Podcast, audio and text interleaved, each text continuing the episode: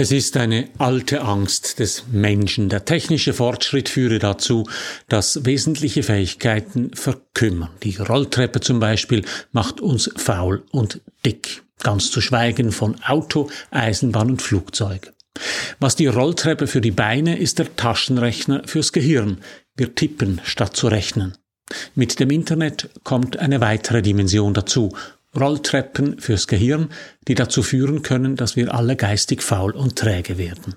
Die große Frage ist, wie sollen wir darauf reagieren, wenn immer mehr Menschen nicht mehr richtig lesen wollen oder nicht mehr richtig lesen können? Sollen wir auf Inklusion setzen, Texte nur noch in einfacher Sprache schreiben und noch mehr Videos produzieren?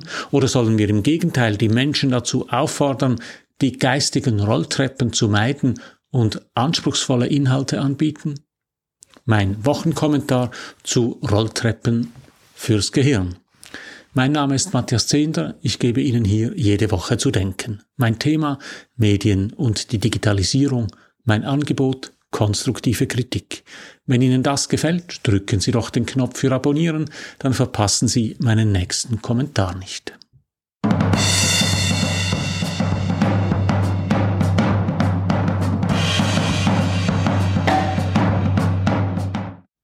Die auflagenstärkste Publikation der Schweiz ist keine Boulevardzeitung und kein Möbelkatalog. Es ist das Abstimmungsbüchlein mit den Abstimmungserläuterungen des Bundesrats. Das rote Heft im A5-Format wird in der Regel viermal im Jahr gut fünf Millionen Stimmbürgerinnen und Stimmbürgern per Post zugestellt. Es enthält die Informationen über die anstehenden Abstimmungen, die Gesetzestexte sowie die wichtigsten Argumente der Befürworter und der Gegner. Die Texte im Abstimmungsbüchlein sind manchmal recht anspruchsvoll. Ein Teil der Menschen, die das Büchlein erhalten, ist damit überfordert. In ihrem jüngsten Staatenbericht zur Schweiz kritisiert die UNO-Behindertenrechtskonvention deshalb die Schweiz, dass Hürden für Menschen mit Beeinträchtigung bestehen, an öffentliche Informationen und Kommunikation zu gelangen, die für sie verständlich sind. Der Vorschlag, der Bund soll seine Abstimmungsunterlagen in sogenannt leichter Sprache zur Verfügung stellen. Leichte Sprache ist einfach. Sie benutzt einfache Wörter.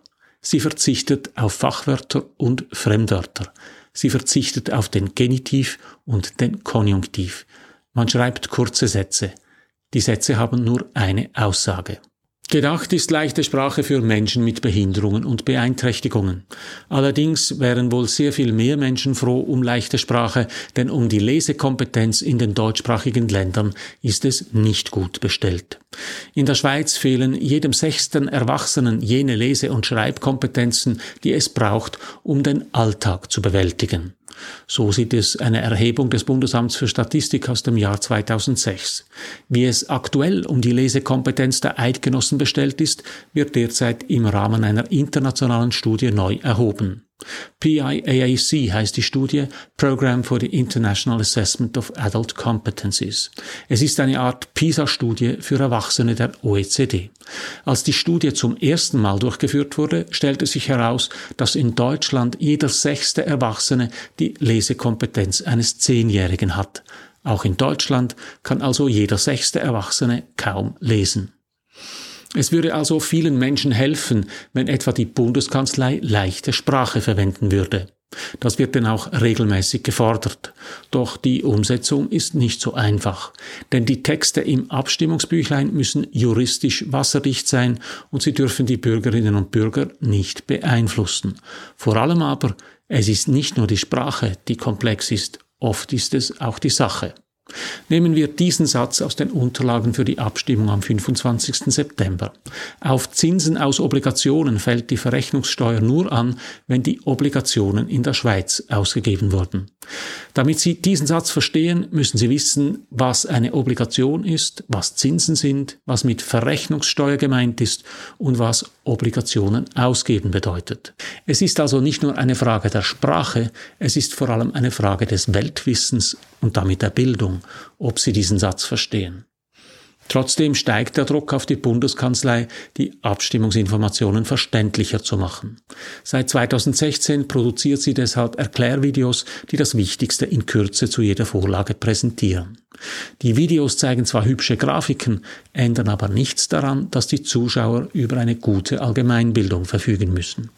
Der erste Satz im Video zur Vorlage über die Änderung des Verrechnungssteuergesetzes lautet Der Bund erhebt auf Zinseinkommen aus Obligationen die Verrechnungssteuer. Viel verständlicher als der schriftliche Text ist das nicht. Die Bundeskanzlei wehrt sich gegen stärkere Vereinfachungen, weil Texte in leichter Sprache nicht mehr präzise genug seien. In Medienhäusern ist das anders. Hier ist das Publikum wichtiger als die Präzision. Fernsehmoderatoren und Online-Journalisten schrauben lieber die Genauigkeit herunter und erreichen dafür mehr Menschen. Das ist nur logisch. Medien leben von der Quote. Sie müssen sich deshalb ihrem Publikum anpassen. Und das ist immer weniger in der Lage, einen etwas anspruchsvolleren Text zu verstehen. Denn Lesen kommt langsam aber sicher aus der Mode. Einen Hinweis geben die Studien des Medienpädagogischen Forschungsverbunds Südwest, konkret die Studie Jugend, Information, Medien. Seit mehr als 20 Jahren untersucht die Studie das Leseverhalten der Jugendlichen. Ergebnis, langsam aber kontinuierlich sinkt die Zahl der Jugendlichen, die Bücher liest.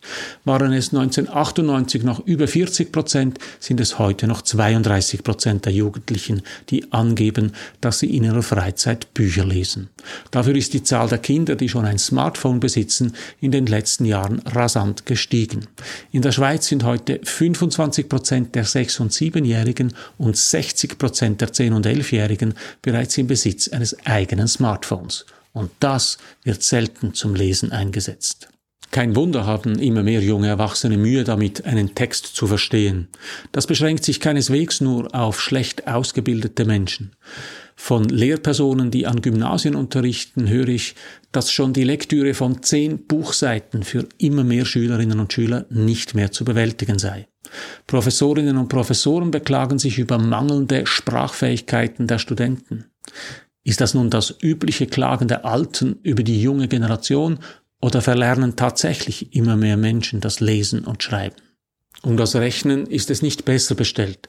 Etwa jeder fünfte Erwachsene kommt über Zählen und die einfachsten Grundrechenarten nicht hinaus. Ein wichtiger Grund dafür ist erforscht, seit es den Taschenrechner gibt, muss man nicht mehr rechnen können. Waren Taschenrechner noch bis vor ein paar Jahren Geräte, die zu Hause in der Schreibtischschublade lagen, trägt heute jeder einen leistungsfähigen Rechner mit sich herum. Ich meine natürlich das Smartphone. Es gibt deshalb kaum mehr Situationen, in denen man wirklich selber rechnen muss.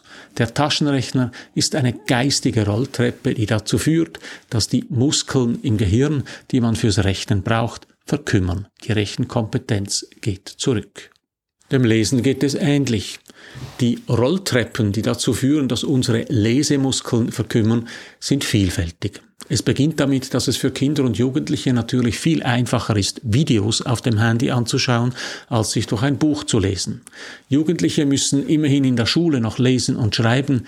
Viele Erwachsene können dem Lesen dagegen fast ganz aus dem Weg gehen. Mit dem Resultat, dass immer mehr Menschen nicht mehr in der Lage sind, eine A4-Seite Text zu verstehen. Die Frage ist, wie die Gesellschaft im Allgemeinen und die Medien im Speziellen darauf reagieren sollen. Gewöhnlich lautet die Devise heute Inklusion. In der Schweiz gibt es zum Beispiel das Behindertengleichstellungsgesetz BEHIG, das die Beseitigung von Benachteiligungen von Menschen mit Behinderungen fordert. Ziel des Gesetzes ist es, Benachteiligungen zu verhindern, zu verringern oder zu beseitigen, denen Menschen mit Behinderungen ausgesetzt sind. Das Gesetz verlangt mit anderen Worten, dass öffentlich zugängliche Bauten, Anlagen und Einrichtungen des öffentlichen Verkehrs behindertengerecht gestaltet sind. Beeinträchtigte und behinderte Menschen sollen Tram und Bus, Theater und Restaurants genauso nutzen können wie alle anderen Menschen auch. Man spricht in diesem Zusammenhang auch von Barrierefreiheit. Die öffentlichen Einrichtungen sollen so gestaltet sein, dass Menschen mit Beeinträchtigungen sie ohne zusätzliche Hilfen nutzen können. Der Anspruch der Barrierefreiheit gilt auch in der Kommunikation. Seit langem gibt es induktive Höranlagen in öffentlichen Räumen. Es gibt Gebärdensprachdolmetscher, die Ansprachen, Parlamentsdebatten und die Tagesschau in Gebärden übersetzen. Selbstverständlich werden Websites barrierefrei gestaltet, also so, dass Screenreader damit klarkommen. Jetzt steigt der Druck auch auf die Inhalte. Wie das Abstimmungsbüchlein sollen auch andere Inhalte in leichter Sprache gestaltet werden, damit sie auch jene Menschen verstehen, die schlecht lesen können. Bloß, das sind schon lange nicht mehr nur beeinträchtigte und behinderte Menschen. Immer mehr Menschen verfügen nicht mehr über eine gute Lesekompetenz. Sie sind deshalb auf Angebote in leichter Sprache, auf Hörinhalte oder Videos angewiesen. Die Verfügbarkeit solcher Angebote führt aber dazu, dass immer mehr Menschen nicht mehr richtige Texte lesen.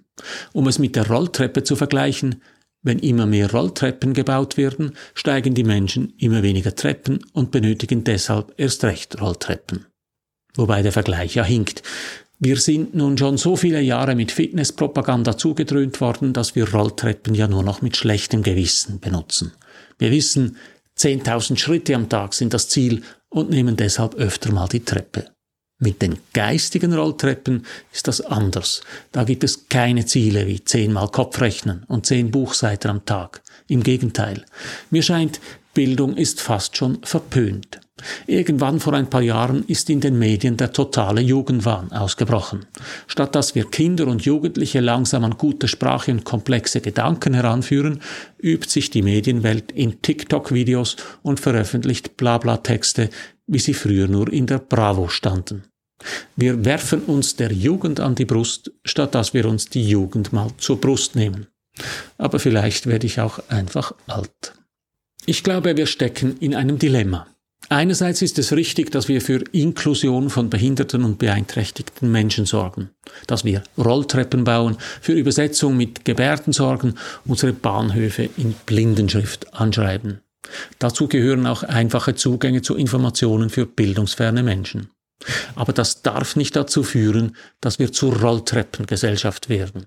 Ich finde, wir müssen weiterhin Ansprüche stellen an die Menschen, an uns selbst.